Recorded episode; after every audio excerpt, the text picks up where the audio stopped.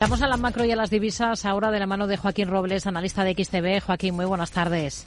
¿Qué tal? Muy buenas tardes, Rocío. Y es que hemos tenido macro interesante esta jornada. Por ejemplo, en Estados Unidos, ese dato de ADP de creación de empleo privado.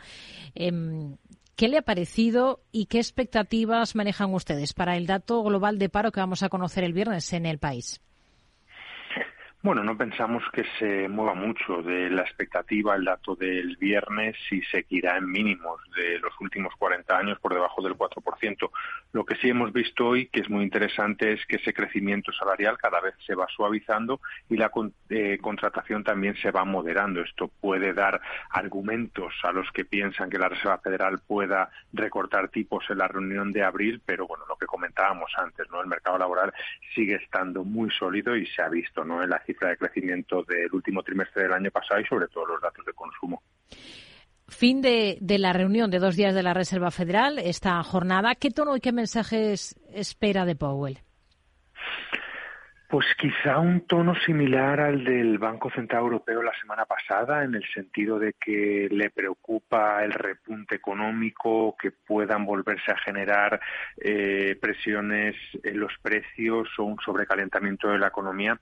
Yo creo que los bancos centrales ahora mismo están en el punto de hemos hecho mucho para estabilizar la inflación, a ver si ahora por recortar los tipos antes de tiempo vuelve a repuntar la inflación y qué hacemos ante ese entorno. ¿Volvemos a subir los tipos de interés? Yo creo que es mejor retrasar la decisión que no hmm. eh, recortar los tipos precipitadamente. Así que, pues, un tono de mantenerse a la expectativa, seguir condicionando sus decisiones a los datos y, bueno, y rechazar cualquier tipo de propuesta de cuándo se va a realizar el primer recorte. Y otra de las claves está en si se dan más pistas, entiendo, sobre el fin del QT, del ajuste cuantitativo, porque hay varios miembros del FOM que aconsejan reducirlo a cero.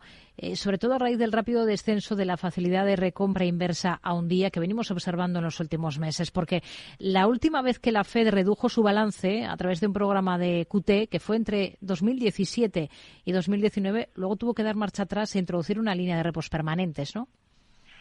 Sí, es que es un sistema complejo y ahora mismo hacerlo, pues también podrías dar la señal inequívoca al mercado de que lo que estás haciendo es endurecer tu política monetaria cuando pensaban eh, que la ibas a flexibilizar. Además, luego también, eh, bueno, pues el gobierno está tratando ahora, ¿no?, de cubrir su déficit presupuestario, lo que puede suponer también un aumento eh, la oferta de la deuda pública, por lo que tampoco podría ser un buen momento. Así que nosotros, la verdad, que rechazamos cualquier tipo de modificación en esta reunión, pero sí que es verdad que podían haber aprovechado ¿no? los últimos meses o todavía quizá eh, pueda quedar tiempo para ir recortando eh, todas esas eh, políticas ¿no? de recompra de activos precisamente para ir reduciendo su balance en un momento en el que aunque siguen teniendo déficit presupuestario, por lo menos tienen un crecimiento sólido. ¿Qué tipo de reacción espera del dólar esta, tras esta reunión de la FED?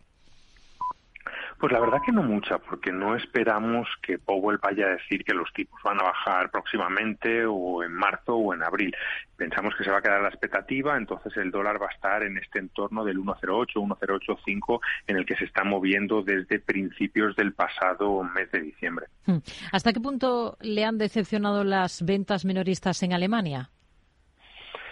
Bueno, es verdad que han caído por segundo mes consecutivo, que contrasta con la solidez del mercado laboral y lo que estamos viendo en otras economías, ¿no? que precisamente pues ese crecimiento de los salarios o esa baja tasa de desempleo está favoreciendo el consumo de los hogares, pero quizá hay una mayor sensación de pesimismo en Alemania, que acaba de entrar en recesión técnica y que bueno que vemos como quizá eh, le ha perjudicado más que a otras economías eh, los altos tipos de interés, la dependencia de las exportaciones eh, y luego también en algunos casos no la dificultad para contratar a mano de obra cualificada. Hmm.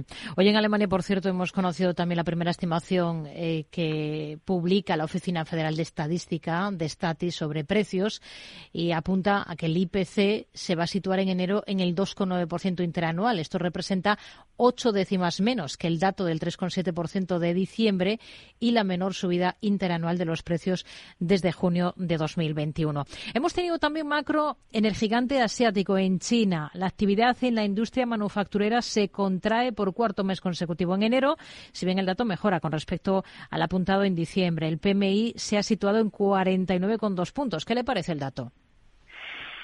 Bueno, yo creo que China lo que está haciendo es concatenar datos positivos y negativos prácticamente todas las semanas. se lleva rumoreando con la posibilidad de un fuerte estímulo, ya sea en forma de aumento del gasto público o recorte de tipos desde hace eh, ya más de seis o siete meses. Y el gran problema de China es que sigue sin recuperar la confianza tanto de inversores como de eh, como de consumidores, ¿no? De hecho, eh, no ha logrado estabilizar su gran problema, que es la crisis inmobiliaria, eh, sigue teniendo unos consumidores, no sobre todo internamente, muy deprimidos, que no logran eh, recuperarse.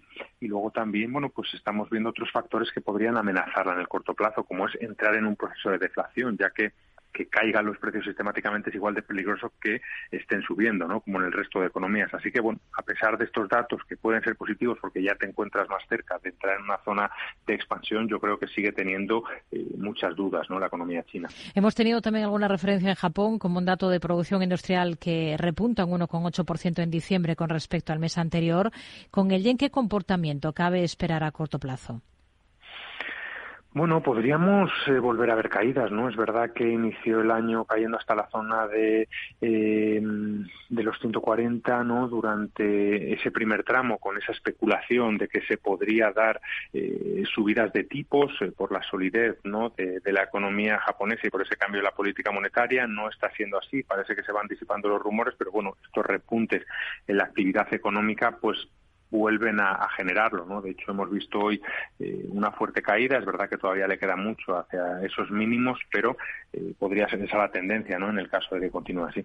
Y una cosa más, la libra, en vísperas de esa reunión del Banco de Inglaterra, ha registrado esta jornada mínimos intradía por debajo de 1,27 dólares. Escenario para la divisa británica.